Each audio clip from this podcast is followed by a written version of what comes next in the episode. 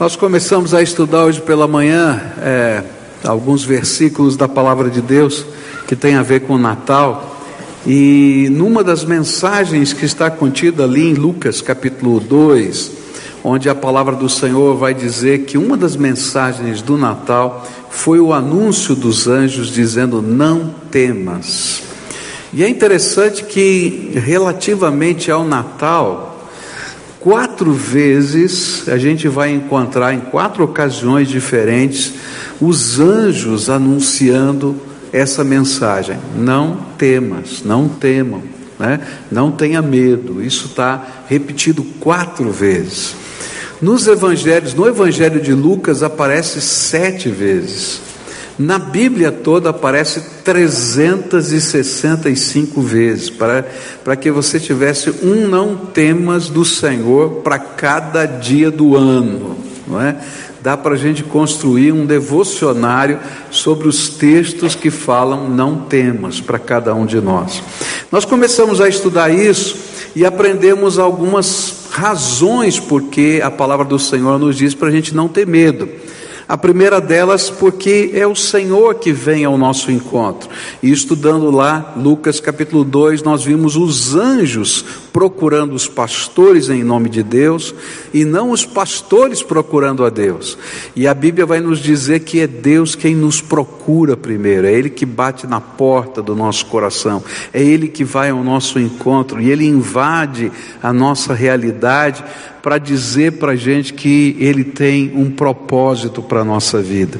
A segunda coisa que vimos hoje pela manhã é que quando Ele invade a nossa realidade, a gente não precisa temer, porque Ele sempre tem uma boa notícia do céu para nós. E aí a maior de todas as boas notícias foi que o Messias havia nascido, que o Salvador do mundo, ele era a mensagem, ele era a bênção e continua sendo a mensagem e a bênção para cada um de nós. A terceira coisa que aprendemos hoje pela manhã foi que é, não precisamos temer, porque Ele está no controle de todas as coisas. E aí vimos que é, César Augusto deu o decreto, mas na verdade Deus mandou aquele decreto para que Maria e José pudessem estar na cidade de Belém na hora certa, no momento certo. Nós vimos também que os magos do Oriente seguiram uma estrela, e isso é impressionante, porque há milhões de anos antes, porque as estrelas estão a anos-luz de distância da Terra. Então, quando a gente vê o brilho de uma estrela, esse brilho já aconteceu no passado, há muito tempo atrás. O Senhor fez aquele trajeto, preparando todas as coisas, porque Ele é o Senhor dos céus e da terra. E se Ele é o Senhor, eu não preciso temer. Mas eu queria continuar olhando para esses textos dos evangelhos, da palavra de Deus, e dizer para você por que é que você não precisa temer. E o próximo texto que eu quero meditar com você foi a palavra do anjo para Maria, em Lucas capítulo 1, versículo 30. Então abra aí a sua Bíblia em Lucas capítulo 1, versículo 30, e nós vamos ler esse trecho da palavra de Deus, esse pequeno versículo que diz assim, Lucas 1, verso 30. Mas o, o anjo lhe disse: Maria, não temas, porque achaste graça diante de Deus. Eu acho tremendo, não é? Porque outra vez o temor estava no coração dos personagens que fazem parte da história do Natal um anjo apareceu agora para Maria e ela também fica com medo. Ela fica com medo também da mensagem que lhe foi anunciada. Ela fica com medo das implicações todas que estavam por trás do nascimento de Jesus e ela coloca isso, inclusive, dizendo: Olha, eu sou, eu sou, virgem, eu nunca tive contato com homem, como é que pode acontecer isso? E ela então crê nessa mensagem e, e permite que a obra de Deus se faça na sua vida. Mas aqui há uma verdade incrível sobre o porquê eu não preciso ter medo e você não precisa ter medo. A palavra que o anjo disse a Maria foi: você achou graça diante de Deus. E a mensagem do Natal é a mensagem da graça. Graça é um ato de Deus de um favor que eu não mereço. Muita gente imagina, não é, que só vai receber algo de Deus quando merecer esse algo que Deus vai fazer. Então, quando eu merecer, quando eu cumprir todos os propósitos, quando eu fizer todas as coisas certinhas, então eu quero dizer para você que se Deus te der o que você vai, o que você merece, você vai para o inferno. Porque todos nós somos pecadores. E a Bíblia diz que nós, como pecadores, estamos destituídos da graça de Deus. Então, louvado seja Deus, porque Ele não nos dá o que a gente merece. Você concorda comigo? E o que a Bíblia está dizendo para a gente é que o Natal é a grande mensagem da graça. Não foi apenas Maria que foi agraciada por ser a mãe de Jesus, mas o grande mensagem do Natal é que toda a humanidade foi agraciada porque Jesus nasceu nesta terra porque Ele tomou o nosso lugar na cruz do Calvário, porque Ele ressuscitou dentro dos mortos, trazendo as chaves da morte e do inferno na mão, para que todo aquele que nele crê não pereça, mas tenha vida eterna. E cada dia que Deus invade a sua realidade para revelar-se a você, cada dia que Ele toca no seu coração, cada dia que Ele fala com você, Ele está dizendo o que disse para Maria, o que o anjo disse a Maria. Eu escolhi você para derramar minha graça. Agora eu posso fazer o que quiser com a graça. Eu posso receber ou não receber. Maria decidiu receber a graça que implicava em ter o filho Jesus, em ser a mãe do Salvador. E eu e você precisamos decidir e optar pela graça de Deus cada dia. A grande mensagem que está aqui contida é que, apesar da nossa condição de separados de Deus pelos nossos pecados, condenados pela sua justiça e santidade, Deus tem o coração para fazer um grande favor, um favor que eu não mereço, um ato de redenção, um toque da sua obra salvadora, um ato de restauração da nossa vida.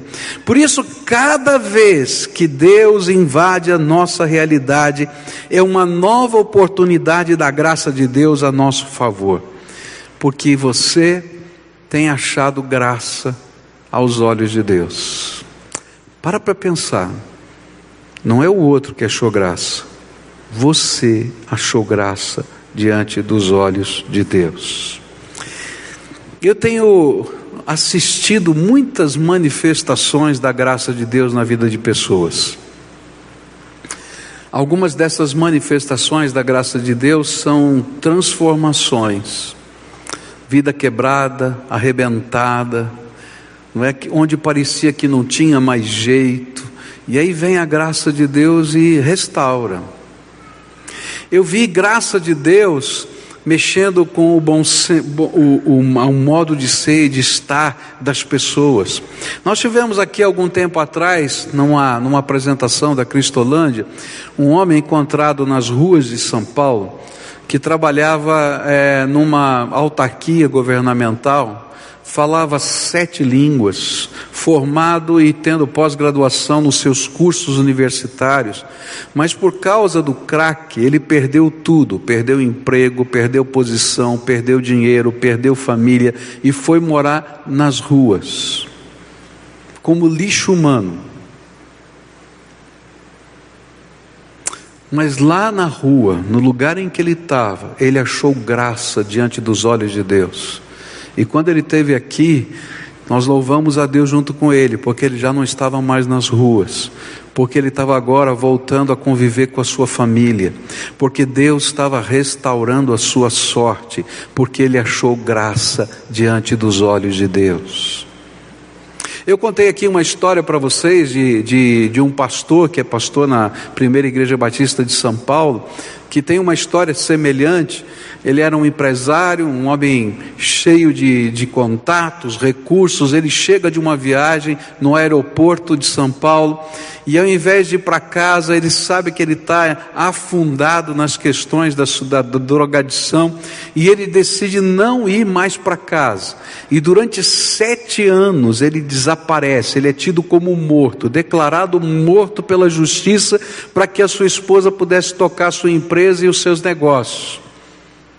A sua esposa escreve um livro durante esse período de sete anos, do desespero de não saber onde está o seu marido, e ela orava todo dia a Deus, dizendo: Senhor, me revela onde está, o que aconteceu, nem que seja o corpo. E a Bíblia diz que ela achou graça diante dos olhos de Deus. E um dia ela tá, esse homem está caminhando, não é, numa passarela de São Paulo, passa uma senhora e olha para ele e diz assim: Olha, o Senhor disse que tem jeito para você e hoje vai fazer uma coisa tremenda na sua vida. Ele achou que aquilo era uma bobagem e continuou a sua jornada. Quando ele desce daquela passarela no meio da rua de São Paulo, com milhões e milhões de habitantes, ele encontra uma pessoa que sabia quem ele era. Olha para ele e diz: É você. Eu sei que é você. Pega o telefone celular, chama sua mulher, chama os seus filhos e todos vão encontrá-lo. E a pergunta é: por quê? Como? Por que, que aconteceu? E você pode imaginar a grande confusão. Mas Deus revelou para aquele homem que ele achou graça diante dos olhos do Senhor.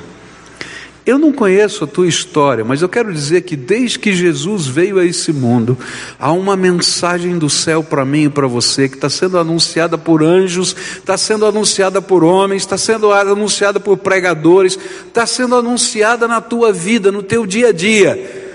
Deus quer derramar graça sobre a tua vida e você é o alvo dessa graça. Eu não sei o que, mas essa é a mensagem do Natal. Deus se importa e quer derramar graça sobre a sua vida. É interessante que quando a gente olha para isso, vem a pergunta: por que, Senhor? Por que, que o Senhor quer derramar graça? E lá em Lucas capítulo 12, versículos 6 e 7, é um outro texto que Lucas vai usar a expressão que você não precisa temer, você não precisa ter medo. E ele vai dizer assim: não se vendem cinco pardais por duas moedinhas, contudo, nenhum deles é esquecido por Deus. Até os cabelos da cabeça de vocês estão todos contados. Não tenham medo, vocês valem mais do que muitos pardais. Sabe por que, que Deus quer derramar graça sobre a tua vida? Sabe por que você não precisa ter medo? É porque aos olhos de Deus você vale muito mais do que você pode imaginar. Você é precioso aos olhos de Deus. Há uma expressão aqui que nós, acabamos de ler que sempre me impressiona. Deus não apenas te ama e tem um plano para a sua vida e tem um propósito para você, mas você é tão precioso, mas tão precioso, que Ele fez questão de contar quantos cabelos você tem. Para alguns é muito fácil, né? Três, três fiozinhos, né? Tem um irmão aqui na frente que fez assim, três fiozinhos, esse está fácil. Mas para a maioria de nós, eu não tenho nem ideia de quantos cabelos eu tenho na minha cabeça. Mas Deus, como expressão do seu carinho e afeto, disse: Olha, eu contei os seus cabelos, porque você é valioso demais para mim. Olha, não precisa ter medo, porque há um Deus que se importa, que te ama e quer derramar graça sobre a tua vida quer derramar graça sobre a tua vida. E você diz, mas por quê? Eu tenho tantos problemas, eu, eu sou assim, eu sou assado, simplesmente porque Ele ama você. Você tem alguma razão para amar alguém? Quando a gente ama, ama, não é? Não é verdade? Quando a gente ama, não é, é aquilo que vem dentro da alma da gente. E quando a gente pensa, por exemplo, no amor de um pai por um filho, de uma mãe para um filho, não é? Aquilo vem de dentro das entranhas, a gente não consegue explicar.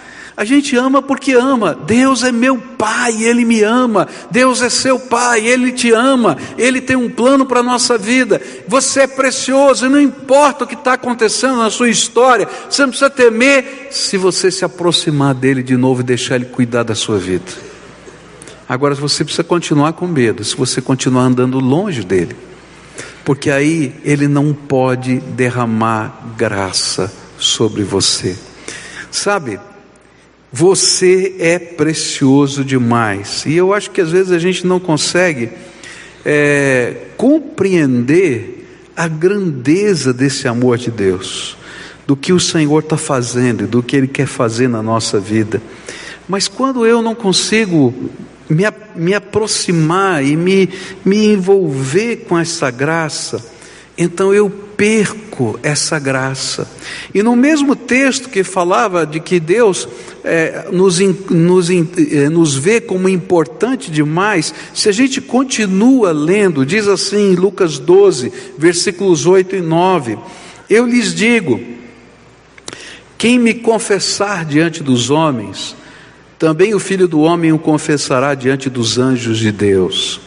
Mas aquele que me negar diante dos homens será de, negado diante dos anjos de Deus.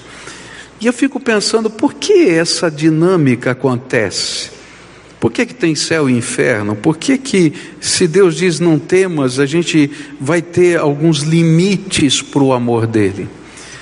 É porque se tem uma coisa que atrapalha o amor, é quando a gente não quer ser amado e não quer corresponder ao amor. E aí chega no limite, no limite do amor. Por quê? Porque se a pessoa não quer ser amada, não se deixa amar, ela afasta as pessoas que tentam amar, que tentam abençoar, que tentam chegar perto para demonstrar o seu valor e as coloca longe delas. E é interessante que esse é um ato de suicídio emocional que alguns vivem na vida. Você conhece gente que a gente tenta demonstrar amor e que chuta a gente para longe? E aí vai chegar um momento, que, que vai acontecer? Que a gente vai ficar assistindo e dizer, ok, eu te amo tanto, que se você quiser ficar sozinho e não me quiser, então fique. E aí chega o limite do amor. É por isso que a Bíblia está falando para a gente que você não precisa temer, porque Deus quer derramar graça sobre a tua vida, você não precisa temer porque você é importante demais, mas você tem que deixar que o amor de Deus faça diferença na tua vida e que a graça dele trabalhe no seu coração, porque senão você vai se isolando a ponto de seguir o seu próprio caminho e não permitir que a graça de Deus esteja sobre você. Há um Deus que se importa, que diz que você vale mais do que toda a criação, porque Ele fez de você coroa da criação, Ele coroou a criação com a criação do homem, mas não do homem simplesmente como humanidade, mas de você enquanto pessoa e enquanto filho. Por isso, Ele quer acompanhar a sua vida, dirigir os seus passos e abençoar com a sua graça. O próximo texto que vai nos ajudar a entender essa dinâmica do porquê você não precisa ter medo está em Mateus capítulo 1, versículos 18 a 25. É outro lugar nas cenas do Natal em que a expressão você não precisa ter medo, não temas, vai aparecer outra vez. E agora vai aparecer com José. E olha só o que a Bíblia diz. Ora, o nascimento de Jesus Cristo foi assim. Estando Maria, sua mãe, desposada com José, sem que tivessem antes coabitado, achou-se grávida pelo Espírito Santo. Mas José, seu esposo, sendo justo e não a querendo infamar, resolveu deixá-la secretamente. E enquanto ponderava nestas coisas, eis que lhe apareceu em sonho um anjo do Senhor dizendo: José, filho de Davi, não temas receber Maria, tua mulher, porque o que nela foi gerado é do Espírito Santo. Ela dará à luz um filho, lhe porás o nome de Jesus, porque ele salvará o seu povo dos pecados deles. Ora, tudo isto aconteceu para que se cumprisse o que fora dito pelo Senhor por intermédio do profeta: Eis que a virgem conceberá e dará à luz um filho, e ele será chamado pelo nome de Emanuel, que quer dizer Deus conosco. Despertado José do sono, fez como lhe ordenara o anjo do Senhor e recebeu sua mulher. Contudo, não a conheceu enquanto ela não deu à luz um filho, a quem pôs o nome de Jesus. Outra vez aparece a expressão não temas.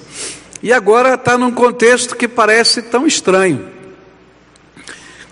José estava noivo de Maria, prometido a Maria. E esse noivado só podia ser quebrado com um divórcio, essa era a lei daquele tempo. Ainda que não tivesse se consumado não é, o casamento, era é, só podia um divórcio quebrar ah, esse compromisso feito entre as famílias. Tanto assim que se morria alguém noiva, não é? ela era chamada de viúva virgem, tá? porque ela já era considerada casada, no sentido de ser a prometida. Tá? Nesse contexto, é, José descobre que Maria está grávida. E ele então pensa: bom, o que, que eu vou fazer? Não é meu filho, eu não dormi com ela. Não é meu filho. E ele pensou: eu amo tanto essa mulher, eu não quero criar problema, eu simplesmente vou desaparecer, eu vou sumir. E aí, não é? Ninguém vai saber se fui eu ou não fui eu, o que vai acontecer. Eu sumo, desapareço. Ela segue a vida dela e eu sigo a minha vida. Enquanto ele está pensando, está tomando essa decisão, está se preparando para essa decisão, o Senhor vem e invade a vida agora de José. Eu acho tremendo isso, porque o Senhor vai lá e se revela. Ele é que toca o nosso coração, é Ele que anuncia que Ele tem graça para a nossa vida. É Ele, Ele, Ele que vai. Não é José que está perguntando, olha, como é que é essas? Não, Ele, o Espírito de Deus vai lá e invade. E a mensagem do Espírito do Senhor para José é tremenda. A Bíblia diz que num sonho ele recebeu uma revelação angelical. Eu creio que foi um sonho tão real, tão real, que ele achou que não era sonho, porque era alguma coisa muito forte. E aí, nessa mensagem angelical, ele diz assim: Olha, não tema receber Maria como sua esposa, porque de fato o que nela está sendo gerado é do Espírito Santo. E aí a gente vai aprender uma outra razão porque eu não preciso temer. Se eu sou alguém que está debaixo da graça, que eu recebi a graça de Deus, se eu sou alguém que estou deixando o Espírito Santo me guiar e entendo o valor que tenho diante dos olhos do Senhor, então eu posso desfrutar de uma outra bênção, que é aprender a tomar todas as decisões da minha vida orientados por esse Deus Todo-Poderoso. E aí eu não preciso temer nem o presente nem o futuro, porque eu tenho um Deus que sabe todas as coisas e que se revela a nós.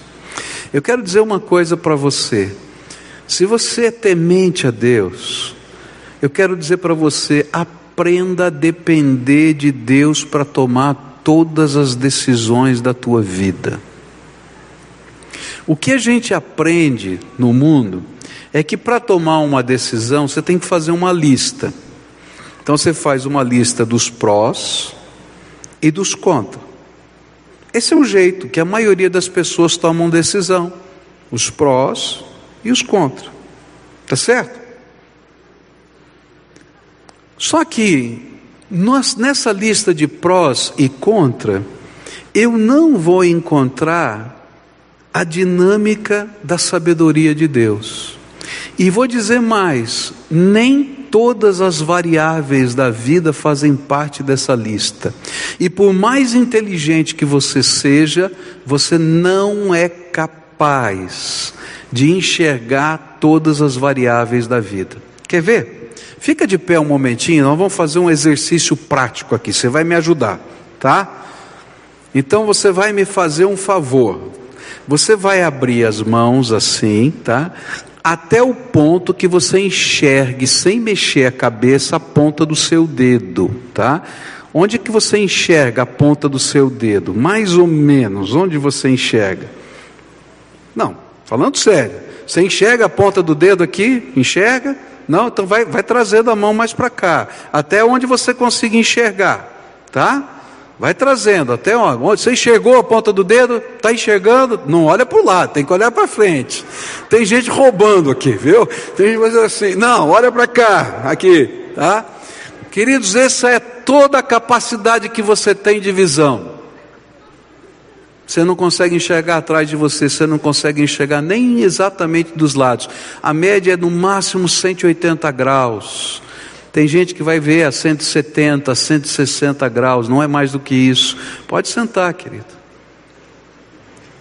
Agora, quando você fala com Deus, Ele não está vendo só nessa perspectiva, Ele está vendo em todas as dimensões inclusive numa quarta dimensão que é espiritual, que é totalmente dessa nossa, está muito além da nossa capacidade de enxergar. Por isso, se você é daquelas pessoas que decide a vida só olhando pró e contra, você está perdendo o elemento mais essencial, que é um Deus cheio de graça, que tem um plano para a nossa vida e ele se revela para nós.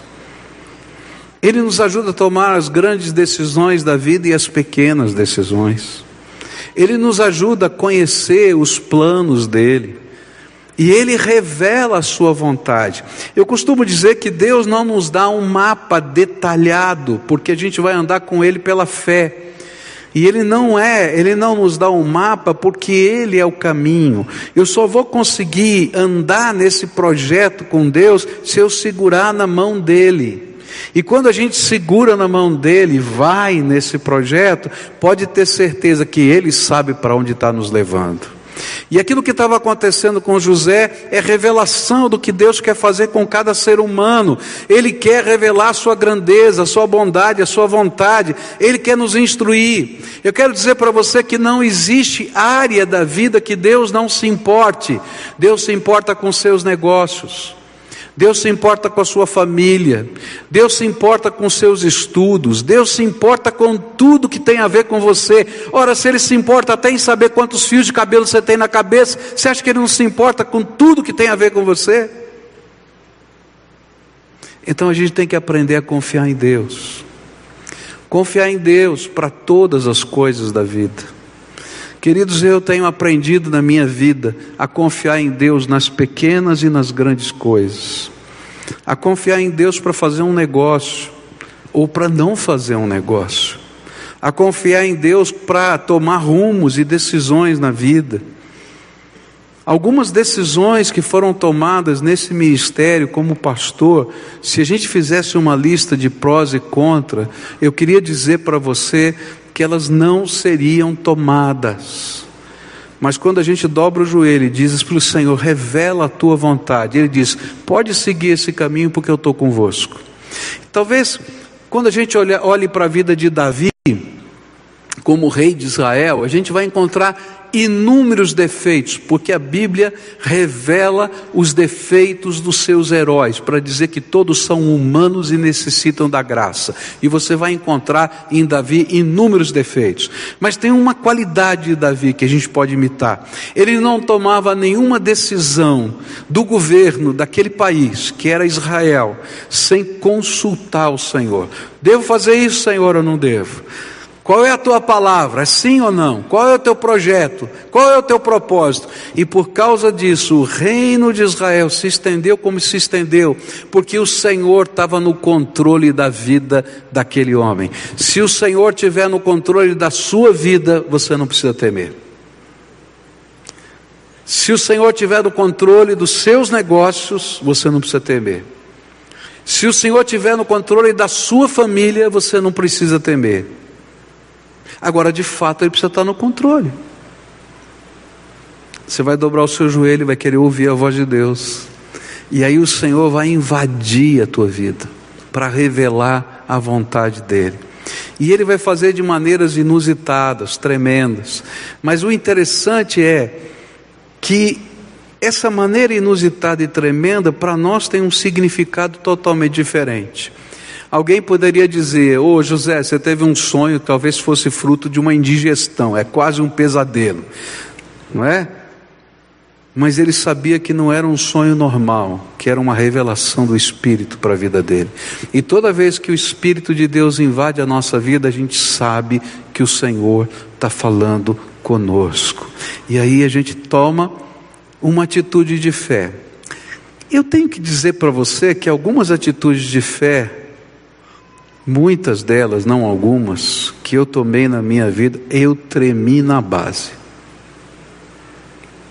meu joelho tremeu, porque a minha lista de prós e contra não batia com a orientação do Espírito. Por isso eu tremia. Quando a lista de prós e contra bate, é fácil, está tranquilo. Mas quando ela diverge, você diz: Ô oh, Senhor, e agora?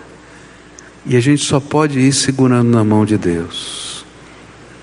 Se você quer ser o receptáculo da graça, se você quer entender quanto você vale, se você quer experimentar essas revelações do Pai, segura na mão de Deus e caminha com Ele. Ele é o caminho, Ele é a verdade, Ele é a vida, e ninguém vai ao Pai senão por Jesus.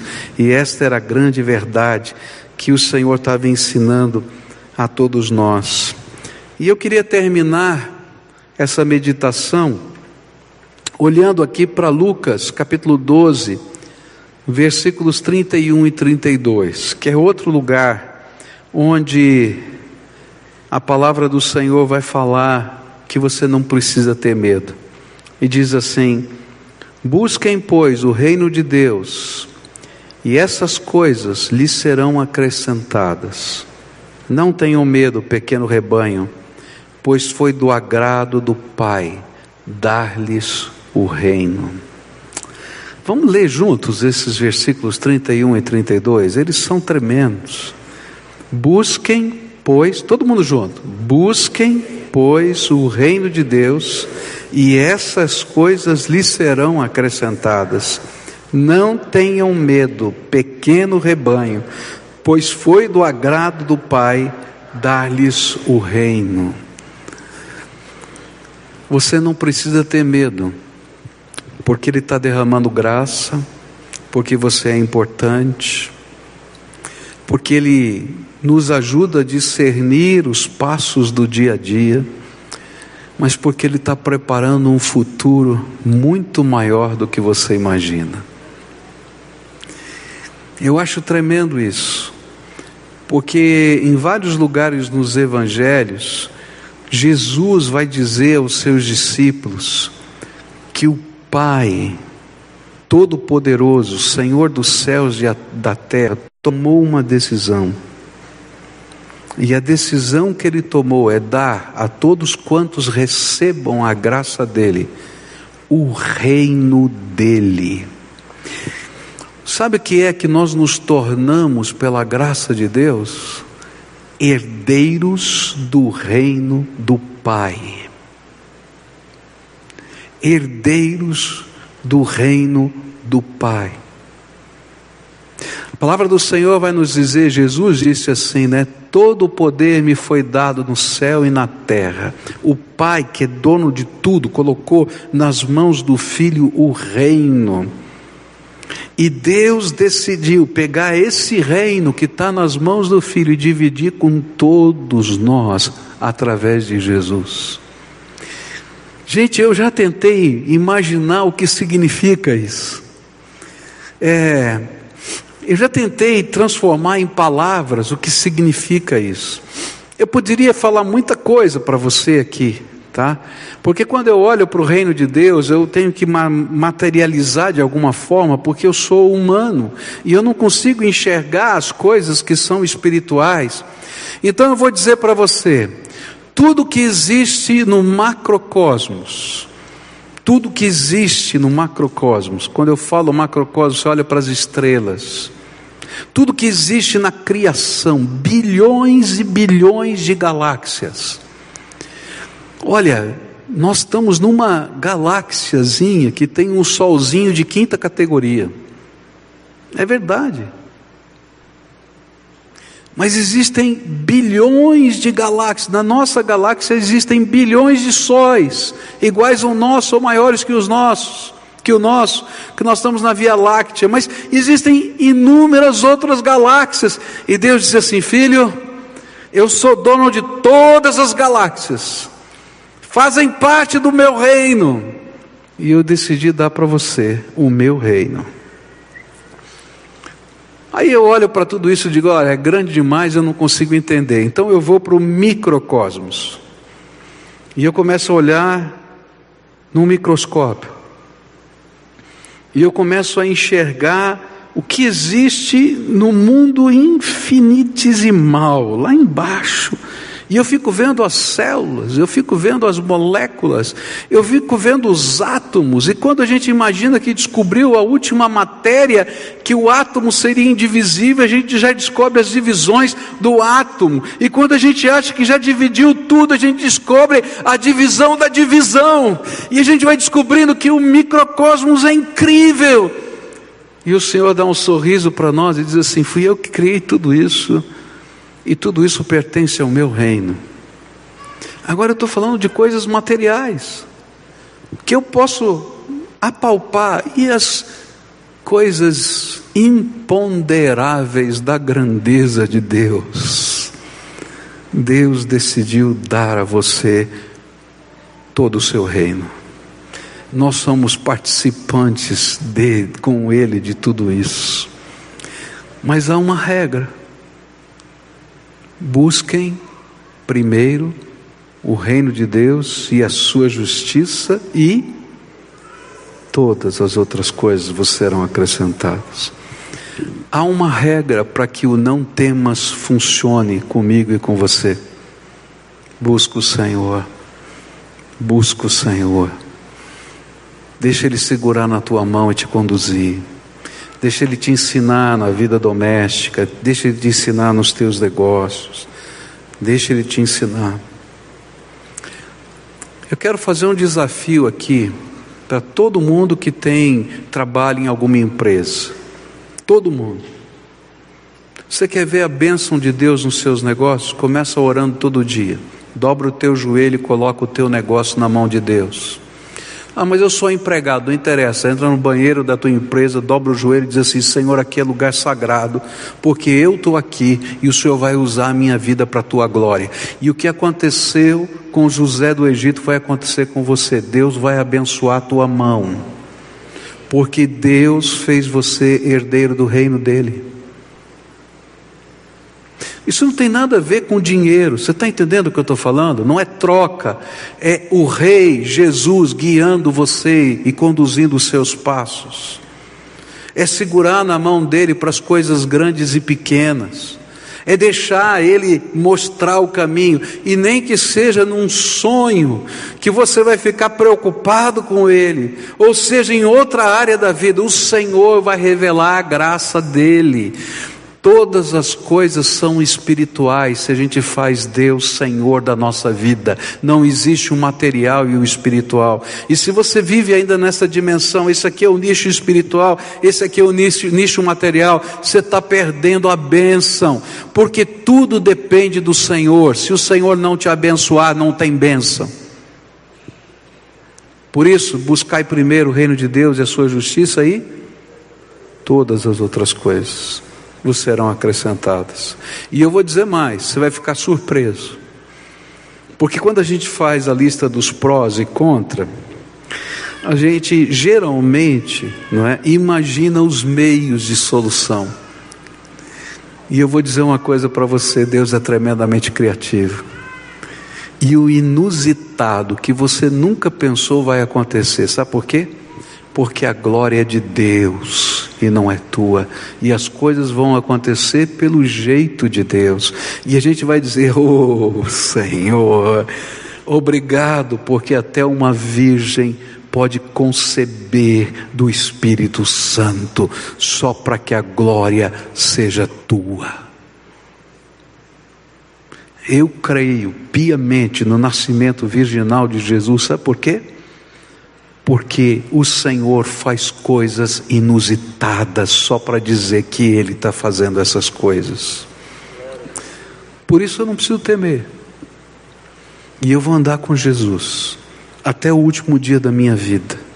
E eu sei que quando acabar a minha vida aqui na terra, esse mesmo Senhor que já me revelou os pequenos pedaços do seu reino aqui, vai dizer: entra no gozo do teu Senhor, servo bom e fiel. Não porque eu seja bom ou fiel, simplesmente porque a graça dele está na minha vida e porque eu sou herdeiro do reino dele.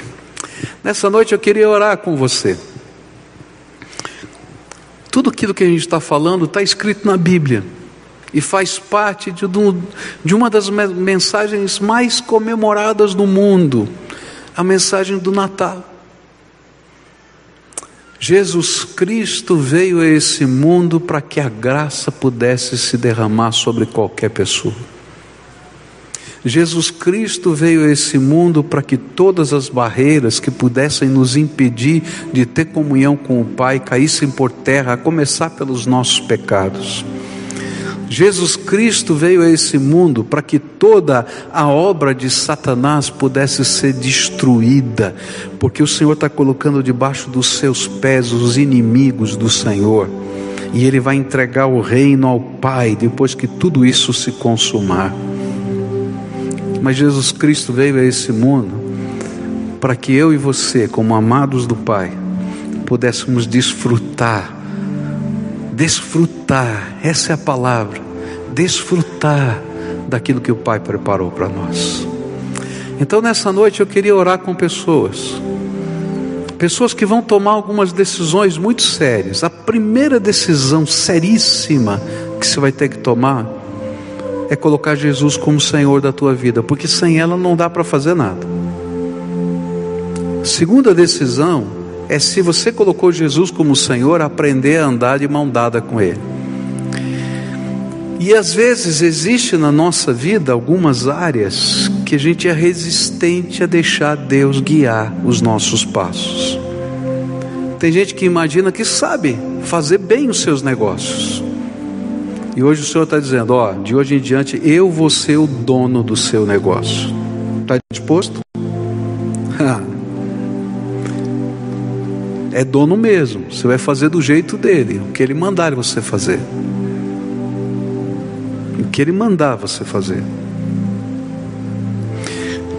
E é interessante até porque quando a gente fala a respeito disso, uma das coisas que ele mostra para a gente se é verdade ou não é verdade nessa área tem a ver com o dízimo. E tem muita gente que nunca praticou o dízimo, simplesmente porque não quer que Deus seja dono do negócio, porque acha que gere melhor do que ele.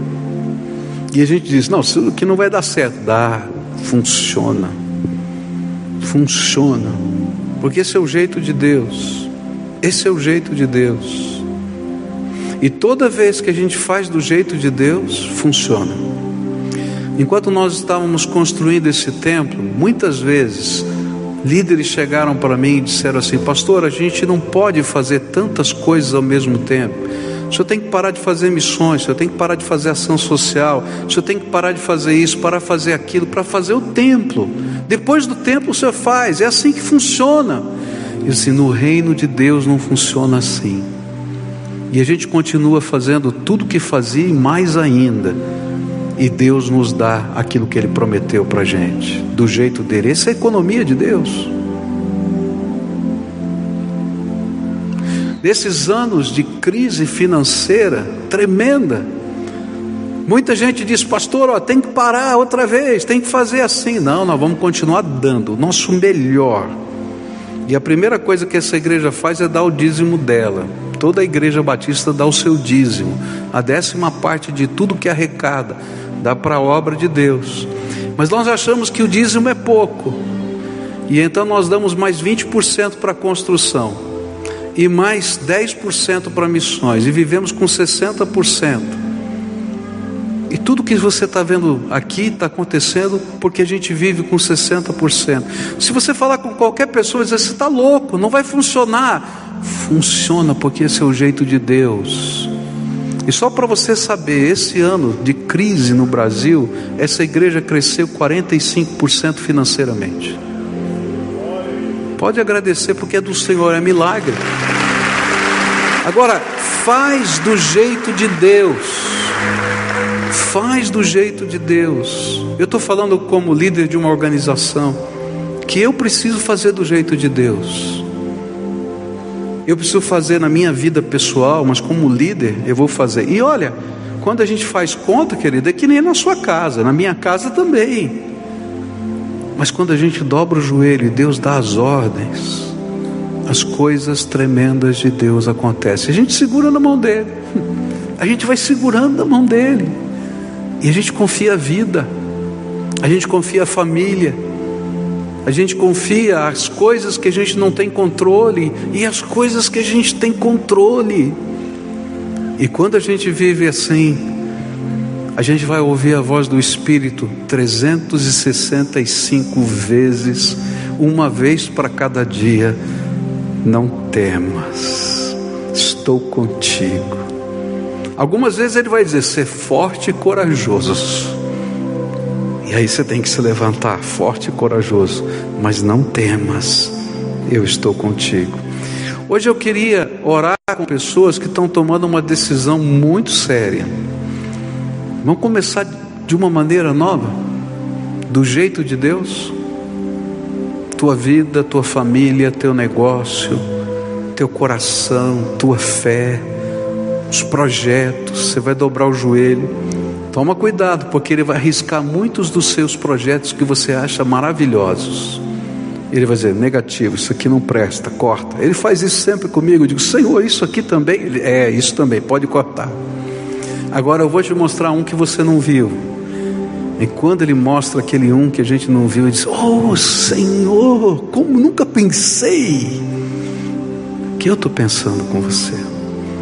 Então, se você é essa pessoa a quem o Espírito Santo está falando, e você vai fazer entregas hoje, e eu vou dizer: você vai ter que ter coragem para fazer essas entregas, porque não vai ser do teu jeito. Você vai entregar o controle na mão do Senhor, você vai se deixar ser amado pelo Senhor. Aquele que contou os fios da sua, de cabelo da sua cabeça é que vai te conduzir. Aquele que derramou graça é que vai te dirigir.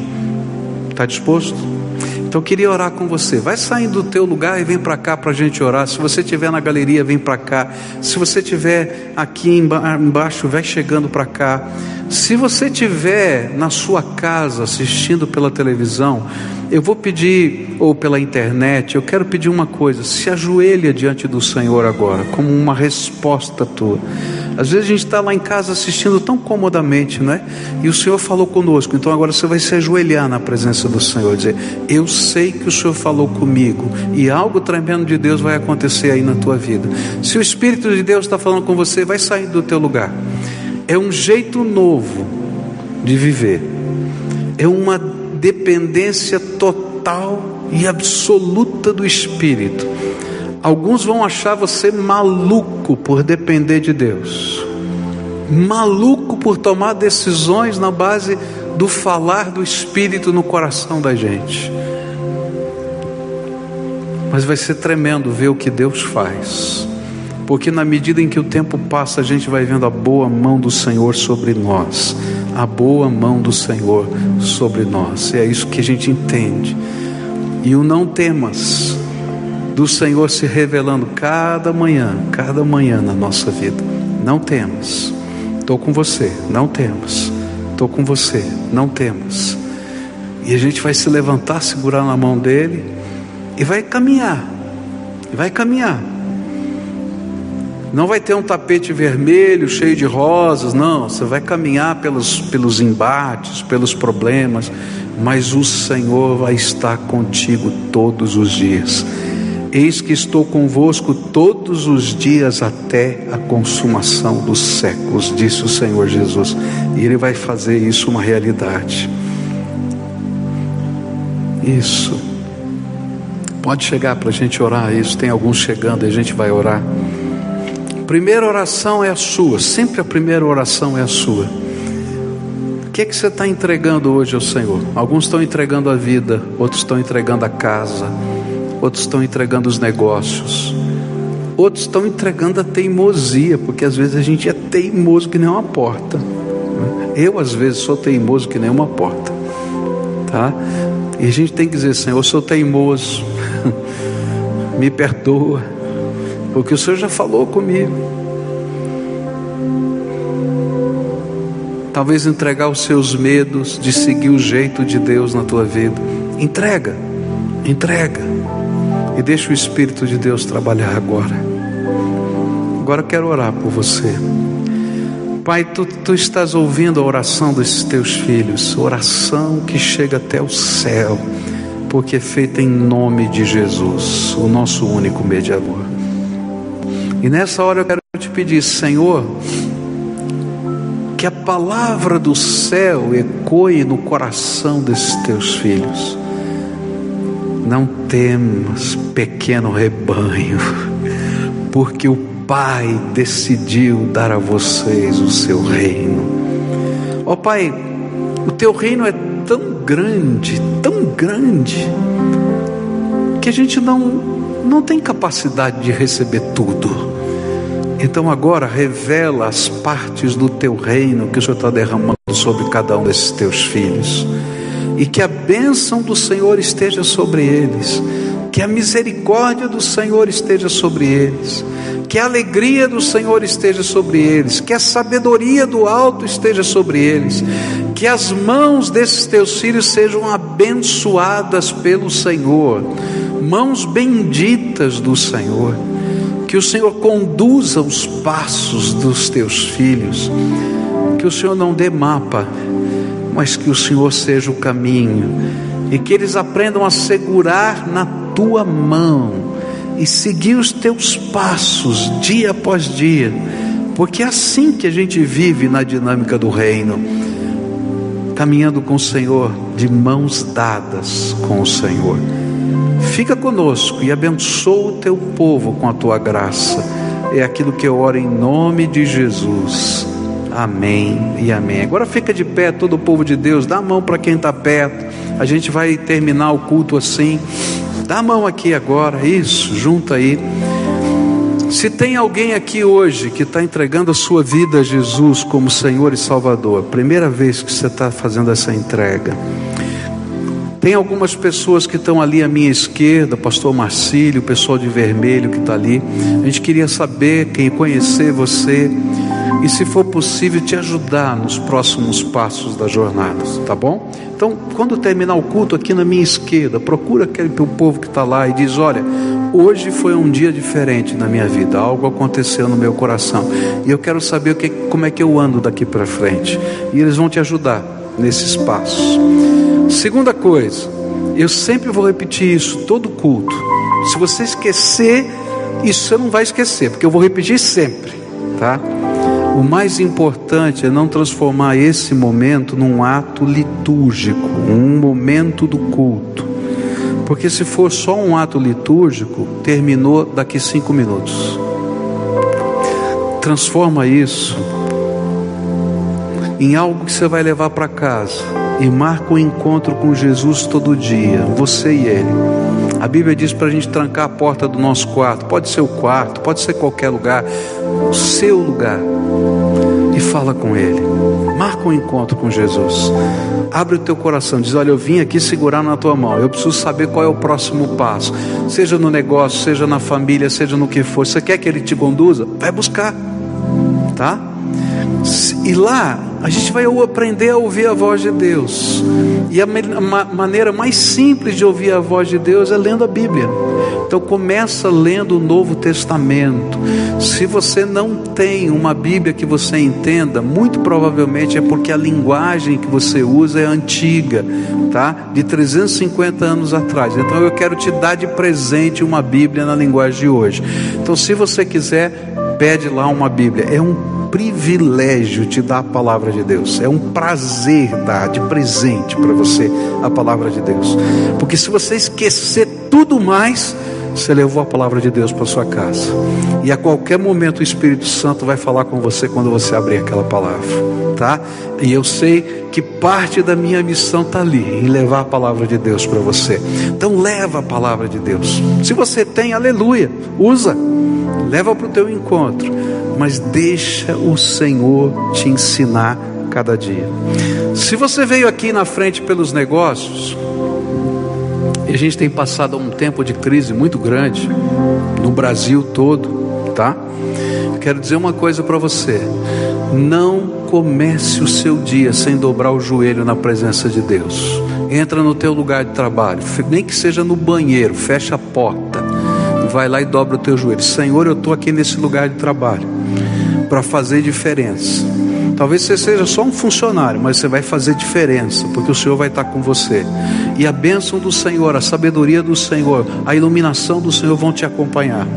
E você vai ouvir em alguns momentos. Provavelmente não vai ser amanhã, não, tá? Porque Deus testa nossa fé se a gente de fato está levando a sério. Ele vai chegar alguém que vai dizer assim: Puxa vida, está acontecendo algo diferente na tua vida que é que está acontecendo? Daí você vai dar um sorriso, vai dizer: Vou te contar um segredo.